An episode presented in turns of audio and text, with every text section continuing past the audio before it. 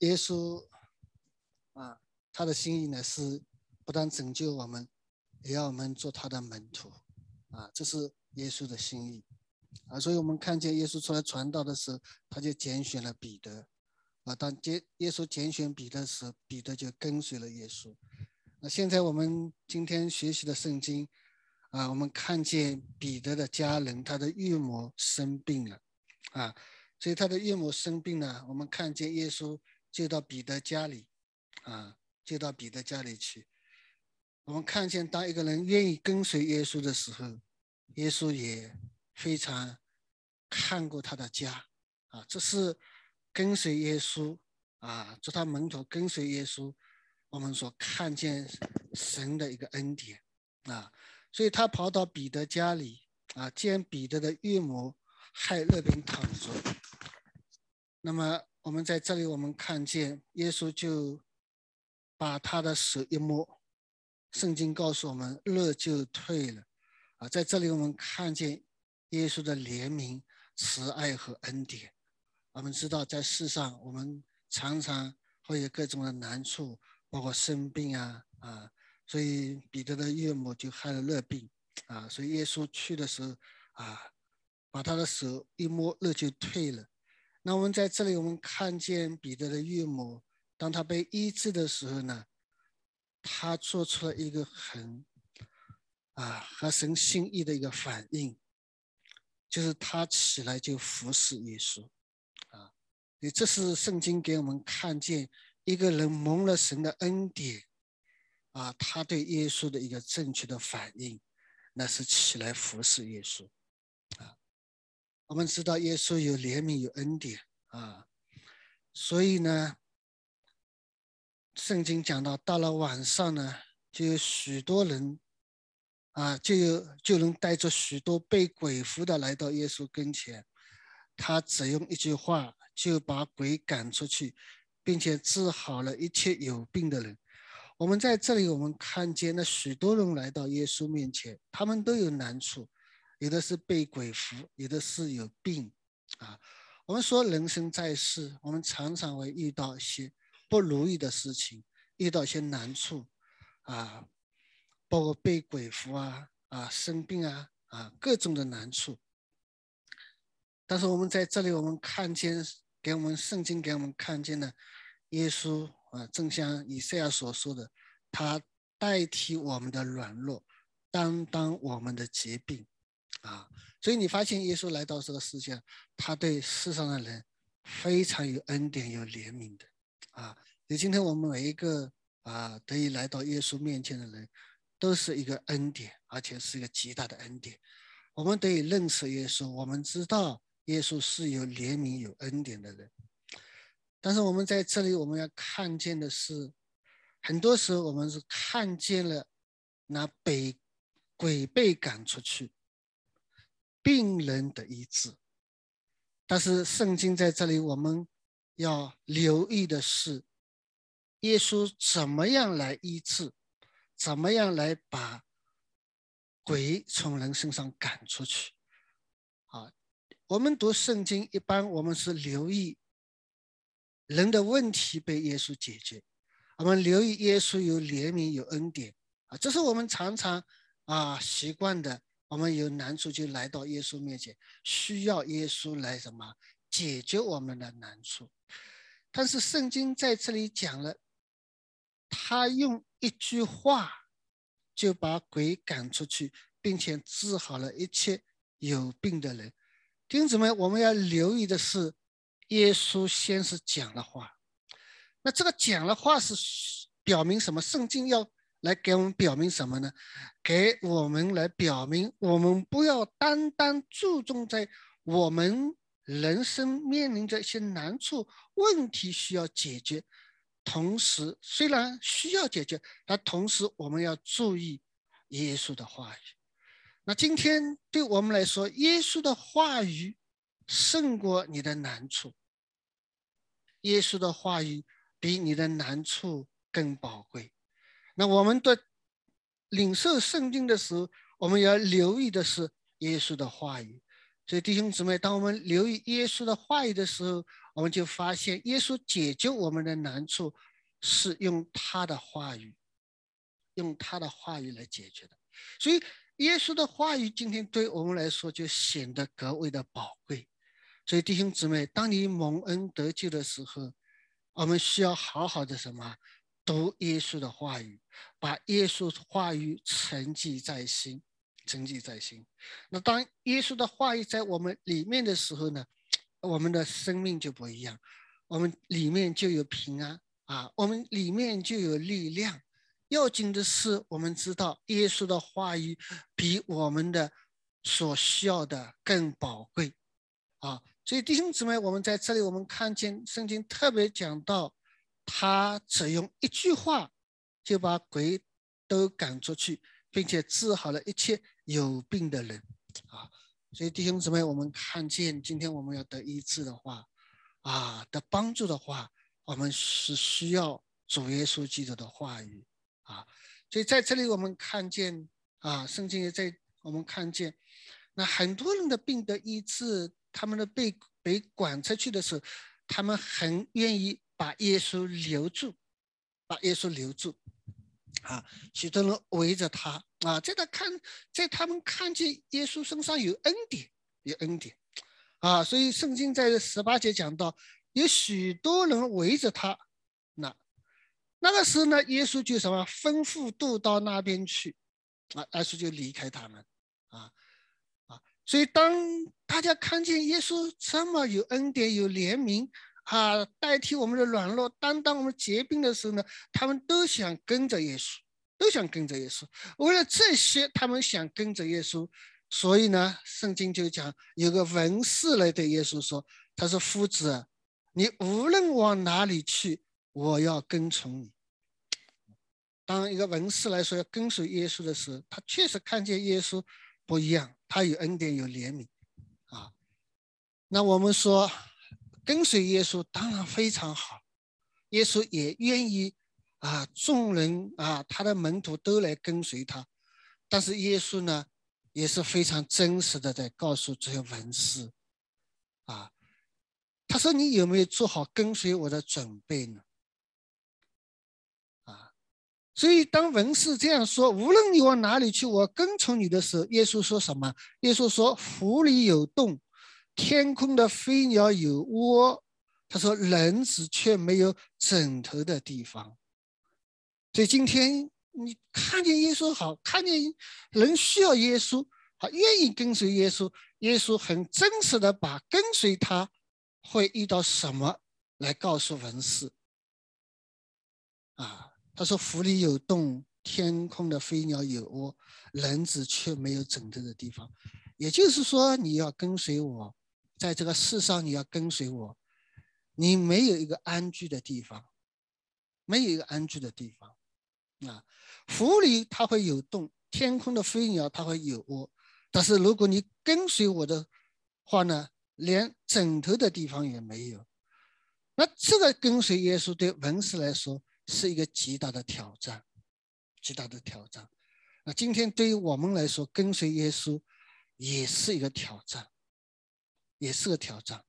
我们今天不但信了耶稣，耶稣救了我们，啊，他的恩典临到我们的身上，但是仅此而已吗？耶稣要我们来跟随他，但是，一当我们来跟随他的时候呢，对我们来说，我们可能要放下很多我们觉得很舒服的环境，很舒服的家庭，啊，很舒服的工作，啊。很舒服的一切啊，我们需要放下来跟随耶稣，这个是对我们一个很大的挑战，很大的挑战啊。所以你发现跟随耶稣也不容易的一件事情，但是这是一个什么？主耶稣的心，他要门徒来跟随他，但是同时跟随他，对于我们人来说呢，挑战极大。所以呢，圣经在这里，耶稣很真实的把跟随他的一种情况，啊，告诉这个文士。他不是说，哎呀，你跟随我，什么事情啊，你都看得非常舒服，啊，什么事情我都能够解决你，啊，什么事情你都没有什么难处啊，啊，什么问题你都可以解决啊。所以耶稣在这里非常真实的把跟随他的情况告诉了文士。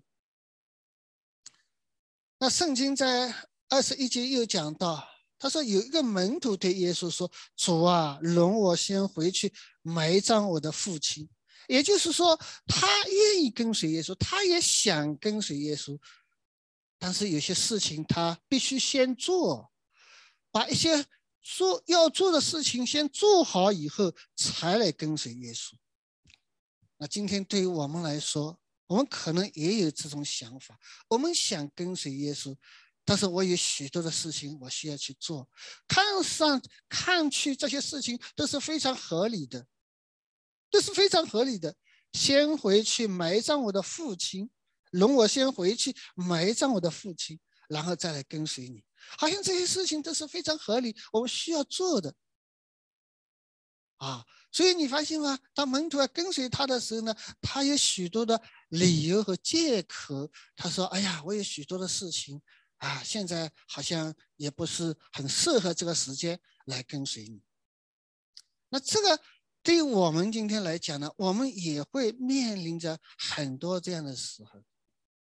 比如说，我们要来到耶稣的面前，比如说有件事情我要做，我觉得一些事情还比来到耶稣面前更加重要一些，因为这是很现实的事情啊，我很迫切要做的一些事情啊，所以让我先把一些事情做好以后啊，再来跟随你。我们也常常会有各种的借口来推脱。以至于不是很及时的来跟随耶稣，或者是天天来跟随他，因为在我们人生的生活当中，我们看见的就是我们所需要做的一些事情，啊，所以我们在这里我们看见跟随耶稣确实不是一件很容易的一件事情，但是主的心意呢，他是需要这些门徒，啊，需要这些门徒。啊，所以也是对我们一个很大的一个挑战。那么耶稣就跟他说了：“耶稣说，任凭死人埋葬死人，你跟从我吗？”那耶稣就很直接的告诉他：“啊，他的门徒说：啊，任凭死人埋葬死人，埋葬他们的死人，你跟从我吗？”那这句话是什么意思呢？这句话是告诉我们什么？啊，那。邻里的死人去埋葬他们的死人，啊，讲到一个邻里的死人去埋葬他们的死人，你只管来跟从我，啊，那跟从我比这个事情更重要，更重要，啊，那这个也是对门徒的一个很大的一个挑战，很大的挑战。那耶稣看问题的角度，死人去做死人的事情，你来跟随我。啊，跟随我是什么呢？你需要是得着生命，你需要的是得着生命。啊，世界上有许多的事情，其实对啊一个灵性死了的人是毫无意义的，在上帝看来是毫无意义，在人看来好像是很合理的，但是在上帝看来好像没有太大的意义。因为上帝看重的是什么？看重的是人的生命。那他讲的生命是一个属天的生命，啊，这是我们的观念。很多的时候，我们的观念啊，一下子要转过来也不是那么的容易。那遇到这些事情，我们会觉得，哎呀，耶稣好像很无理呀，很不讲道理，好像这很要紧的一些事，好像我们普遍都认为这些事情必须要做的，好像耶稣，你说。没有给我们一点空间，让我们去做完这些事情再来跟随他，啊！所以弟兄姊妹，我们在这里我们看见跟随耶稣其实要付上代价的。纵然在人看来好像有许多不合理的东西，那其实啊，也就是说，耶稣是看我们一个真正要跟随他的人，啊，是他是专心跟随他啊，他看淡世界上的事情。啊，看重主耶稣，看重主耶稣，那其实这个也是不太容易的一件事情，不太容易的事事情啊，所以很多人不能理解，不能理解的。那当我在读这个圣经的时候，我就想到，那二十几年前的时候，我们在一起训练门训的时候，过了过年的时候，那我们中国人春节过年呢，啊，大家都团聚在一起啊，大家一起吃吃啊，一起讲讲，好像也是蛮愉快的一个节日。但是那个时候我们正好在门训，所以那个时候呢，啊，过年我们就没有过，啊，从大年夜一直整个年，啊，都没有好好的过，都去门训。啊，都去门训，从早晨啊八点到晚上八点，然后回去睡觉，第二天一早再去。那这样一下子忙下来的，家里人就很不理解，觉得哎呀，你们信耶稣怎么一点人情味都没有的？好像啊春节的时候大家聚一聚，好像你们都没有时间来聚一聚。那我我讲这个话是什么意思呢？就是连家人都不能理解的事情。但是如果今天你要跟随耶稣，你必须先想好，必须先得好好的思考这些问题，所以弟兄姊妹，我们在这里我们看见耶稣非常真实的把他的想法告诉我们：如果你要跟随我，你要做好准备。那跟随我，我我的心意是每一个蒙恩的人都来跟随我。但是耶稣同时把跟随耶稣的难处也跟我们讲得非常清楚。耶稣从来不强迫人，因为耶稣给人有自由意志，神给我们都有自由意志，让我们能够自己做出正确的选择，正确选择。啊，对我们人来说，做这样的选择也是不太容易的一件事情，不太容易的一件事情。这个事情在平时我们的生活当中，我们可能都会有经历，都会有经历，啊，比如说我要去聚会，啊，我要去学习了，哎呀，好像家里有点事情，好像我有什么东西没有准备好，啊，好像这样事情那样的事情常常会在我们身边出现的，出现的，啊，那么其实上帝是看一个人的心，看一个人的心，有的事情。对我们来说好像很重要，但是其实回过头来想想也不过如此。那当我在读这个圣经的时候呢，我就想到我那时在工作的时候，每次要聚会的时候呢，有的时候呢和工作上有点冲突，比如说要加班，那我就就有挣扎了。到底是加班呢，还是去敬拜呢，还是去和弟兄姊妹一起去学习圣经呢？我也非常挣扎，啊！但是也是神的怜悯恩典，所以我有的时候我就愿意啊放下工作，我到神那边去，我去亲近神。有的时候我们单位当中有啊嗯疗养，因为我们的单位嗯每年都有疗养的名额，有的时候。正好轮到去疗养，那排到一次也不容易。那有的时候就遇到又有又有聚会又有敬拜的时候，那我到底才去疗养呢，还是去敬拜呢？我里面也有挣扎，也有挣扎。但是也是神的怜悯和恩典，我就放弃这些疗养，我迎客来到上帝的面前。我觉得事后我想想啊，那对我来说啊，疗养也不过是啊两个星期的时间。啊，出去玩一下，啊，我觉得也不是很看重这些东西，看重这些东西啊。所以弟兄姊妹，人每一种的选择，上帝都在看我们。你每一次的选择，上帝都在看。而当你在选择的时候，上帝从来不拿去你自由的意志，但是上帝一直在观看你对他的心。啊，这是我们要留意的地方。上帝赐恩给我们，他是看我们的心，看我们的心。啊，这是我们非常要留意的、留意的地方。我们从圣经上许多例子，我们都可以看见，当一件事情的发生的时候，上帝在看人的心。亚伯拉罕和罗德。啊，他们因为啊，神赐福给他们，他们的财产太多，以致两个家庭在一起的时候呢，仆人就发生争执。当这个发生争执的时候呢，你发现，那么他们就要分开。当分开的时候呢，你发现吗？上帝也从来不说话，上帝在看他们怎么分。那亚伯拉罕就是说，叫罗德先捡，你往东我就往西，你先捡，你往哪里去我就往哪。你发现这个时候上帝从来不插手这个中间。然后罗德呢拣选了，他用自己的眼睛去拣选啊，他看为好的地方，啊，他看见那个全平原呐，对他的牧羊啊，真的非常好，他就拣选了这个地方，啊，所以你发现亚伯拉罕真的是他是认识上帝的人，他知道每一次的选择，他选择的是上帝。他不是选择他眼睛所看见的，他是选择上帝。啊，所以他把主权交在上帝的手里，让罗德先来选择。其实从亚伯拉罕他带罗德出来的时候，他可以叫罗德走，啊，到其他地方去。可是他把这个主权交给了神。当罗德选好以后，我们就看见圣经。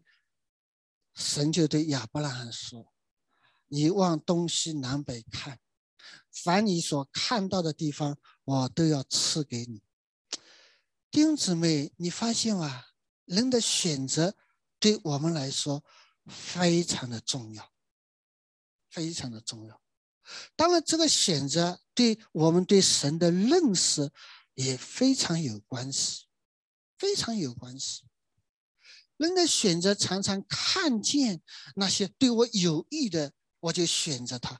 就像之前那个文士的选择来跟随耶稣，他看见了耶稣，哎呀，这么有能力啊，医病啊，赶鬼啊，又有怜悯，又有恩典啊，哎呀，他选择要跟随耶稣。可是他不知道跟随耶稣所带来的一些难处，他不知道。人的选择只是看见的一个方面。啊，所以他看见耶稣，哎呀，那么有恩典、有怜悯、一兵赶鬼啊，那我跟随他一定没有错。但是他看不到另一个方面，就是跟随耶稣也有那么多的难处。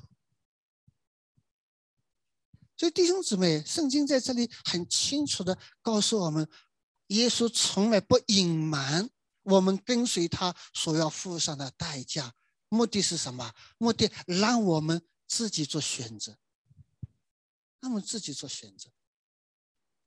啊，所以弟兄姊妹在这里，我们看见圣经在这里给我们看见，当你要经历神，要经历神的恩典的时候，你的选择是非常重要。有的时候我们常常经历不到神的恩典。我们觉得这个神信他好像和他很遥远，有的时候我们求告他好像没有回应，有的时候我们前面的道路好像很迷茫，我们不知道怎样走。虽然我们想明白，但是我们怎样祷告也不能够明白。丁姊妹，我们的选择非常重要。我们人生的选择不是在一件事情上，我要选择这件事情。上帝，你要告诉我，丁姊妹，如果你要知道这件事情，你上帝要怎么告诉你的时候，丁姊妹，你要再往前一步。你有没有想知道，你的人生需要上帝来带领你，而不见而不是这件事情要上帝来带领你？上帝不是要带领你这件事情，虽然上帝有怜悯恩典，在这件事上会帮助你，但是上帝要带领你的是你整个人生。上帝要你把整个人生交给他，以至于他来带领你的人生。弟兄姊妹，这样的选择对这个时代来说是不容易的。这个时代人都什么？是以自我为中心的。是以自己看为好的、所需要的去走，而不是选择把自己交给上帝。啊，所以弟兄姊妹，我们在这里，我们看见，啊，那圣经在跟跟我们看见两个想跟随耶稣，这表明什么？表明普遍的一种想法啊，看到耶稣，哎呦，有恩典，哎，我要选择他。但是你知道选择他以后有什么难处吗？你没有考虑到。但是上帝要告诉你，还有一个就是我有许多的事情，我不想现在来跟随你，啊，等我把事情做好了以后，我才来啊，把自己交给你。金姊妹，这两种选择都不是主耶稣所要的，都不是主耶稣所要的，啊，所以圣经在这里给我们看见，啊，这是圣经所要表达的。那么我们看见，当然有许一些人也跟随了耶稣，他们也跟随了耶稣，啊，他们选择放下跟随耶稣，啊，就像彼得。啊，他选择放下自己的工作，放下自己的生活，啊，全然的跟随耶稣，啊，所以呢，我们在这里我们看见，那许多人要到耶稣那里来的时候呢，耶稣就渡到渡到那边去，啊，渡到什么地方去呢？圣经讲到渡到格拉森这个地方去，啊，耶稣要渡过去。那么圣经在这里讲到，耶稣上了船，门徒跟着他。啊，那这些门徒他愿意跟随耶稣，啊，也有人愿意跟随耶稣，啊，所以门徒就什么跟随了他。圣经在这里给我们看见，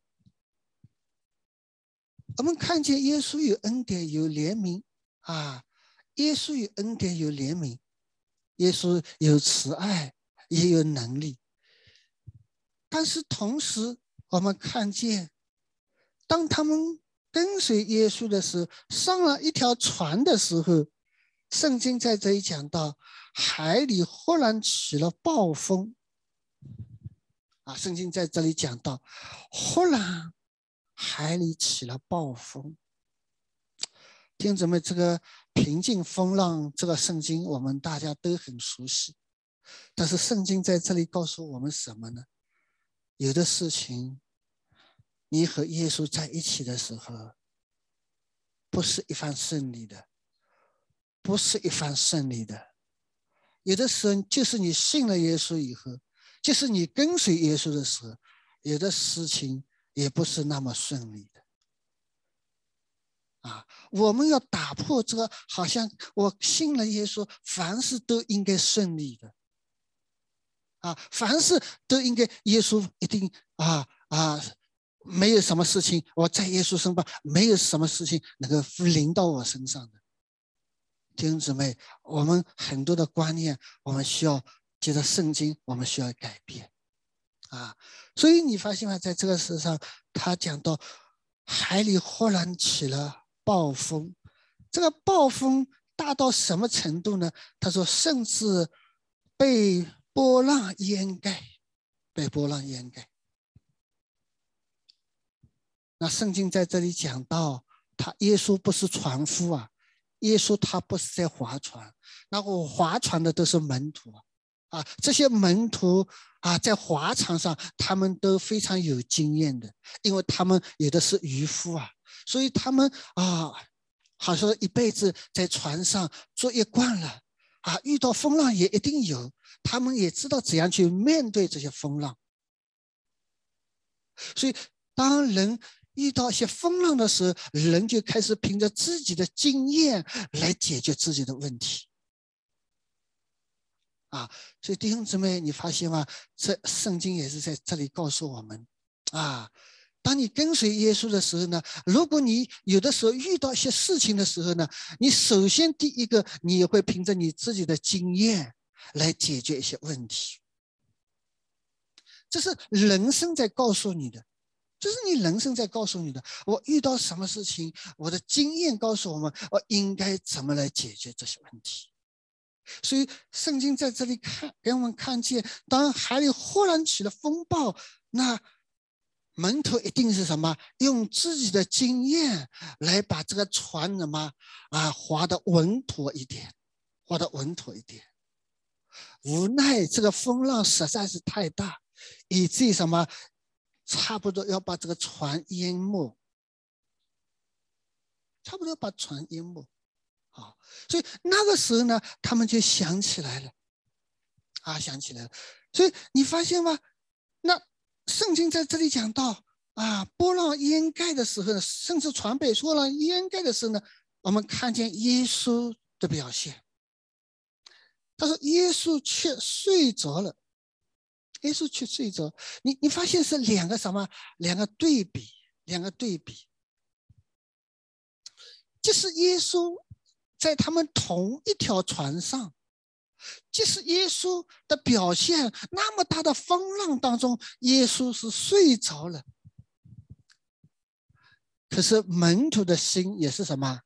忐忑不安，忐忑不安。弟兄姊妹，你有没有发现啊？圣经在这里跟我们讲什么呢？讲的是我们很不留意耶稣，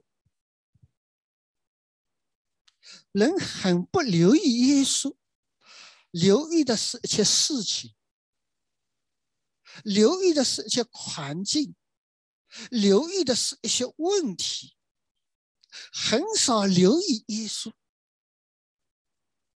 人在什么时候会留意耶稣呢？人在自己觉得一点办法都没有的时候，甚至命都没有的时候，他就想到了耶稣。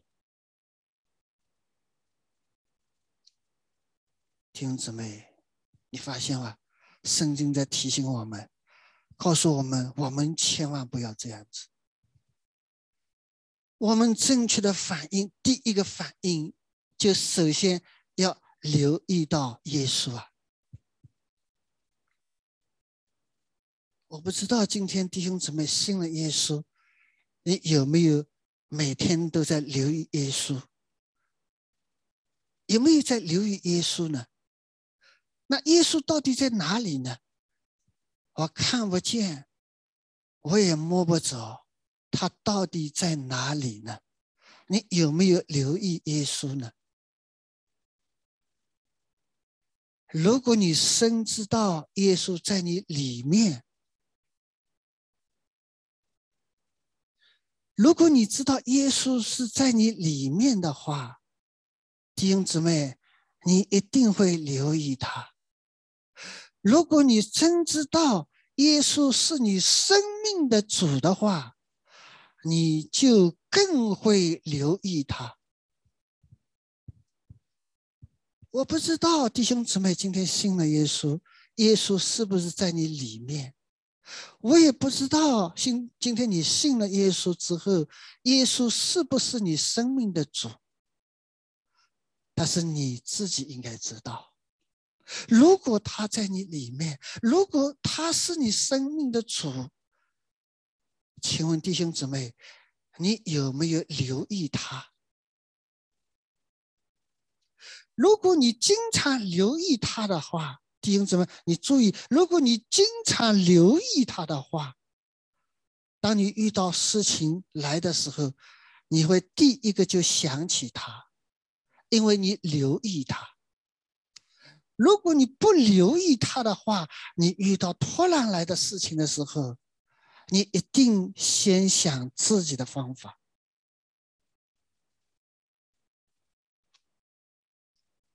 纵然耶稣和门徒是在一条船上的，可是圣经在跟我们讲，门徒环境一来的时候，他没有留意耶稣，哪怕在一条船上，他都没有留意耶稣。他留意的是自己。当他留意自己的时候，他要解决问题，也就用自己的经验方法来解决问题。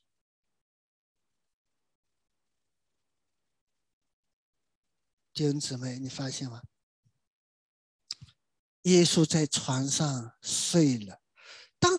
如果耶稣在床上睡了，风浪那么大，甚至船要翻，耶稣在船上睡着的时候，如果门徒留意他的时候呢？你发现，至少门徒心里没有那么什么胆怯和惧怕，因为刚刚看见耶稣的权柄能力，一并赶鬼，他就心里没有那么的恐慌。但是当不留意的时候，你发现他们就产生了恐慌。弟兄姊妹，我们的人生可能也会经历许多的风浪，可是问题是，我们留意了耶稣没有？啊，所以那个时候你发现吗？门徒就叫醒了他。啊，救命啊！我们丧命了，救我们啊！他说：“救我们，我们丧命了。”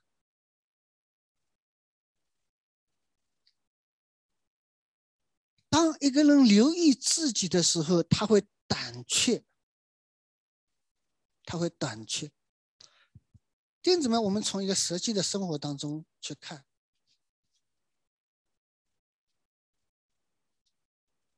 有的事情你是躲也躲不掉的，你没有办法躲掉的。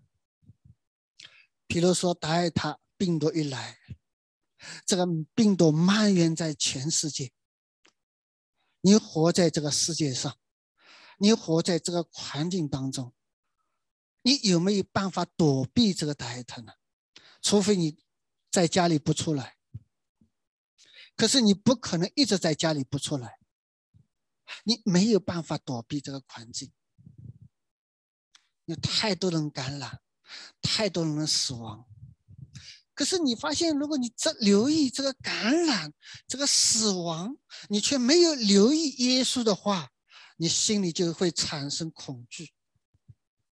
有环境让你看见，你将面临这样的环境的时候，你会产生恐惧在你心里。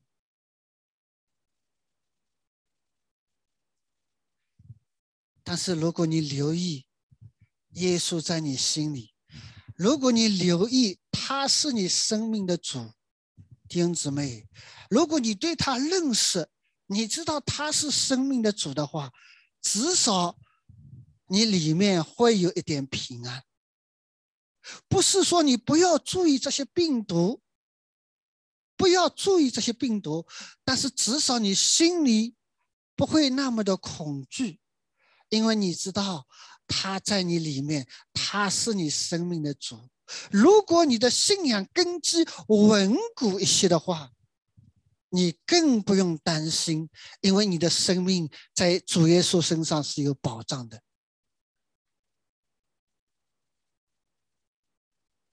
好，这个是因为你对他的认识和信靠。而产生的。当你这样去信靠认识的时候，你心里会有平安在你里面。那一个平安给你带来什么好处？给你咱们什么恩典呢？它会增加你的免疫力。你的恐惧、你的忧虑、忧虑不能解决你环境的问题，而且对你的身体免疫力也会下降。啊，所以弟兄姊妹。我们看见今天你留意耶稣了吧？你知道耶稣的宝贵了吧？你知道你今天是何等需要他吗？啊！所以当门徒这样喊的时候，救我们，我们丧命啦！耶稣说什么呢？他说：“你们这小信的人，为什么胆怯呢？”耶稣讲了这句话。那你发现，当耶稣讲这句话的时候，哎，风浪也是很大的呀，环境也真是这样子，船到水里，把水淹没也是一个事实呀。你发现，我们从人从人的认知、理智去看待一些事情的问题的时候，我们会被这些问题困住，而不产生不出真实的信心出来的。因为真实的信心，圣经告诉这个信心是超越你的理智的。圣经讲到信心，你去看圣圣经讲到信心，都是超越你理性的。圣经讲了亚伯兰的信心，他在身体如同已死的情况下，在撒拉的生育已经不可能有的时候。你发现理智当中告诉你，他还要一个孩子是根本不可能的。理智绝对告诉你，我不可能再有一个孩子了。但是好在亚伯拉罕不看自己，不看自然的规律，不看自己的身体，也不看他的妻子，他只留意神跟他所说的话，神对他的应许，他留意在这个应许上。以及他圣经讲到他的信心还是不软弱，弟兄姊妹，信心不软弱这句话是对于亚伯兰来说，好像讲的很轻松，信心不软弱。但是如果对于我们来说呢，可能就不是这样子了。问题在于今天。你留意神的应许或者神的话语有多少，弟兄姊妹？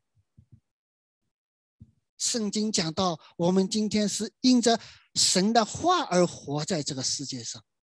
因保罗说：“我是因信他而活的。”弟兄姊妹在这里给我们看见。你们这小信的人呐，为什么胆怯呢？也就是说，你有没有看见我也在这个船上？你有没有看见我会不顾你们吗？你有没有看见之前我所行的医病赶鬼的事情？你对我到底认识了多少？弟兄姊妹，这句话。我们每一个人都可以问问自己：我今天对主耶稣认识了多少？我真的认识他了吗？我信了他，我真的相信他了吗？我真的认识他了吗？我真的相信他了吗？什么时候能够让你真知道呢？什么时候让你能够真知道你的信心呢？圣经在告诉我们：遇到风浪的时候，什么叫遇到风浪的时候呢？就是遇到事情的时候，弟兄姊妹，你的信心就显露出来的。信心不是靠你嘴上说“我有信心，我有信心”，信心在事情上显出你的信心来。神的恩典是透过一些事情，让你看见你对上帝的信靠是这样子，让你看见你是怎样信他的，让你认识到你自己现在属灵生命的光景，让你认识到你对耶稣到底认识有多少。他不是在理论上告诉你。他是在实际当中来告诉你的，所以弟兄姊妹，你发现吗？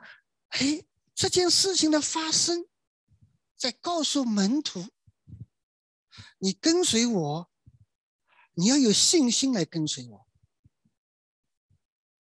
你跟随我是凭着信心来跟随我的，因为这条道路不好走，这是一条窄路。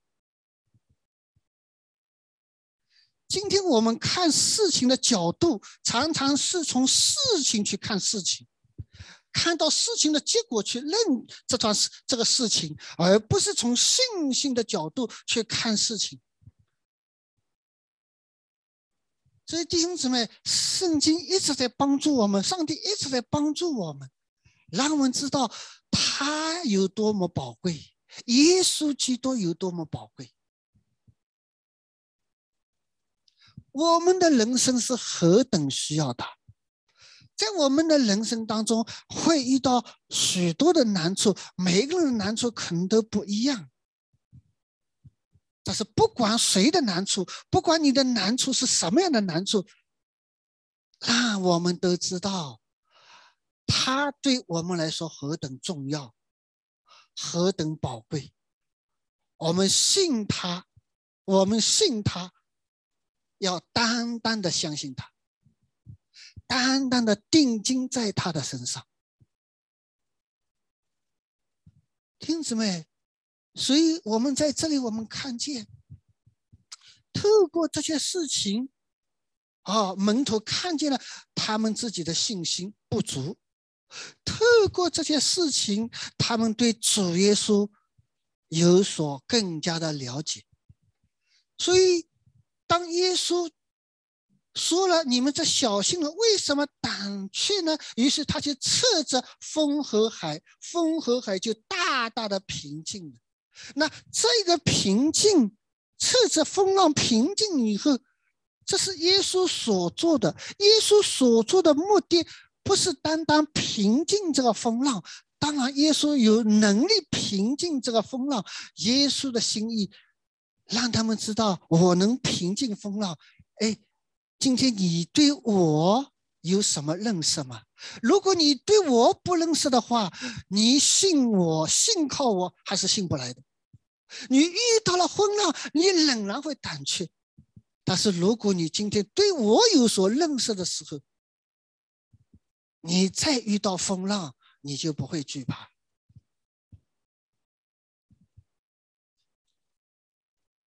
所以，弟兄姊妹，你发现吗？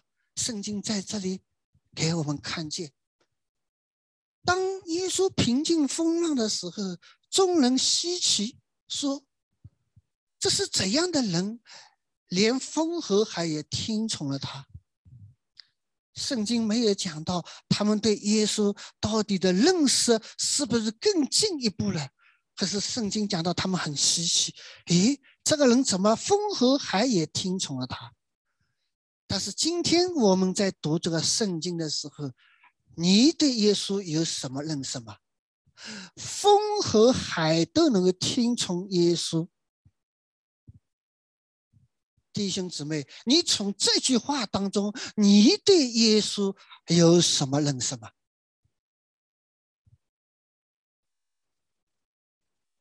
啊所以，弟兄姊妹，你发现吗？认识他是何等重要，知道他的同在是何等重要。你的人生跟随他又何等重要？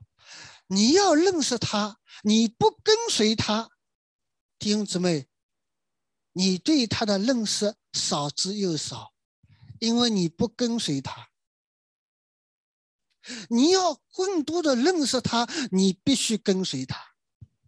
而跟随他，你要好好的考虑，你要放下你许多的东西，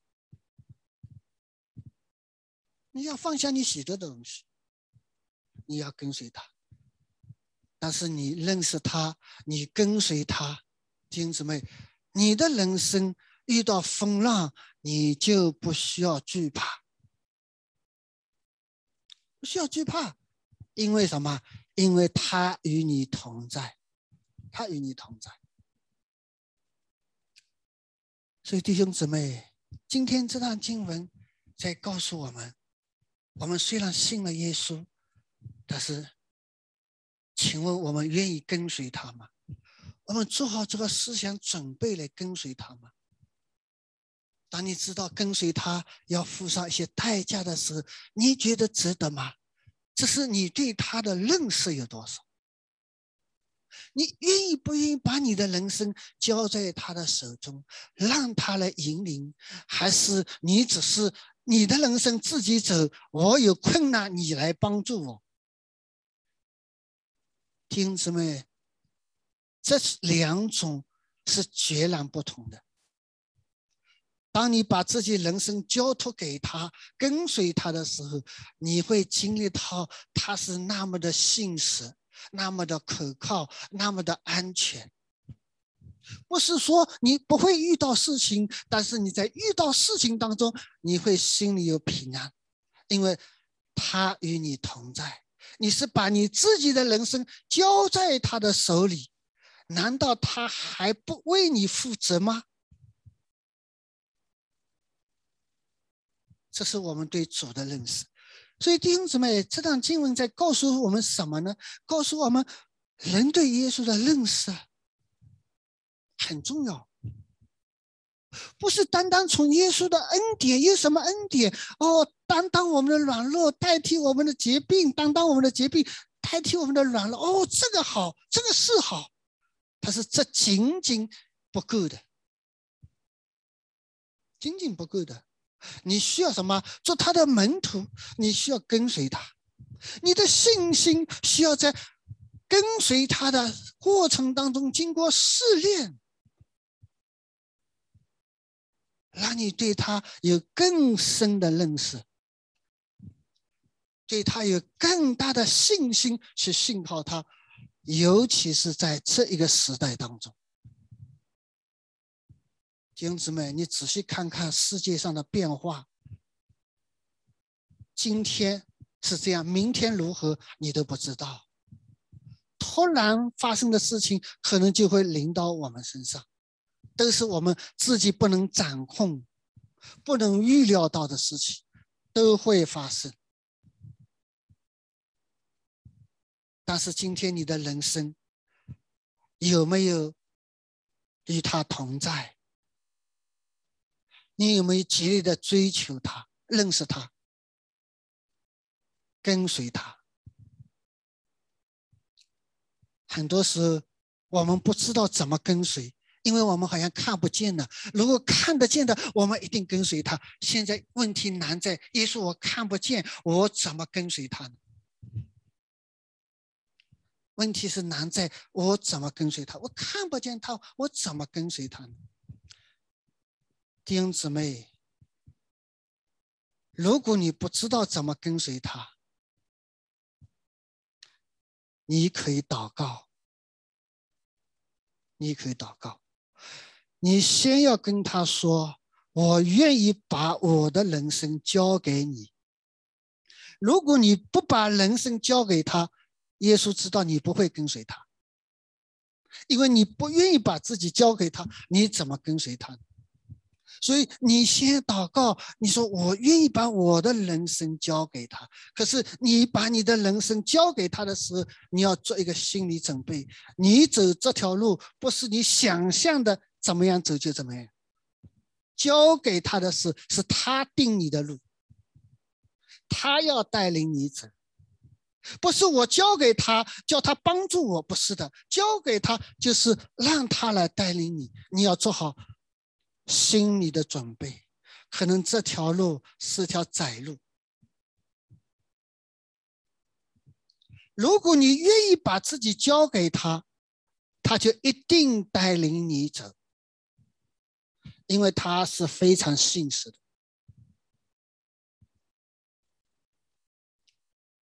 你先要从祷告开始，甘心乐意，那从心里跟他说：“主啊。”我愿意把我自己交在你的手里。我知道我的人生不可靠，我知道我的人生我们走起来没有把握，我会迷失方向。但是我愿意把自己交在你的手里，我愿意你来带领我走这样的人生。丁姊妹，当你这样愿意交出去的时候，是你对他的信靠。什么叫信靠他？信靠他。当你把自己交出去的时候，你就是做一个信靠他的动作。所以弟兄姊妹，这个是很重要。上帝带领每一个人可能不一样，但是终点站是一样的。啊，所以上帝是这样带领我，上帝是这样带领你，但是问题有一点是先把自己交出去。所以弟兄姊妹，你发现吗？在这里，如果上帝在引领你的话，你不要胆怯，不要惧怕，再大的风浪，他都与你同在。啊，所以弟兄姊妹，我们今天分享这个经文，就是让你看见主耶稣基督的宝贵，他的心意是要我们做他的门徒来跟随他。以及他要带领我们的人生，同时让我们看见我们的人生忽然会有风暴起来，忽然会有风暴起来。这个风暴有它属灵的意义在里面，所以耶稣要斥责那个风，说明什么？忽然起来的风暴，它有属灵的含义在里面啊。所以弟兄姊妹，你发现吗？今天我们。领受了神的道，我们自己要心里有个准备，愿意不愿意把自己放在主的手里？如果愿意的话，我相信主耶稣必必然带领我们。但愿今天的经文啊，我们在这里彼此相劝，我们做个祷告。天父，我们感谢你，赞美你，谢谢你这样爱我们，让我们透过圣经，我们能够知道你的心意。你那是拣选我们，那是做门徒来跟随你，做我们需要你。但是很多时候我们会有胆胆怯，我们会有软弱，我们会有忧虑。求主你帮助我们，施恩给我们。让我们有这样的信心来信靠你，把我们自己交在主你的手里，也愿主你的灵感动我们，啊，引领我们，使我们能够做这样一个决定，在你的面前，好叫我们能够经历你的同在，经历你的带领，好叫我们走那永生的道路。主，我们就向你献上感恩，愿你赐恩给教会中每一个蒙恩的儿女，使你的儿女都知道。是你把我们众家买回来的时候，叫我们不再做罪的奴仆，而是做你的奴仆。叫我们把你自己现在主你的面前，主啊，就求你来施恩，就求你的灵来感动我们每一个人啊，在你面前做那美好的啊这样一个啊交交托。主，我们就向你献上感恩，答应你自己的旨意在我们的身上得以成全，我们就感谢你，赞美你。谢谢天父，随听我们这样简短的感恩祷告和祈求，那都是靠着耶稣基督的名，阿门。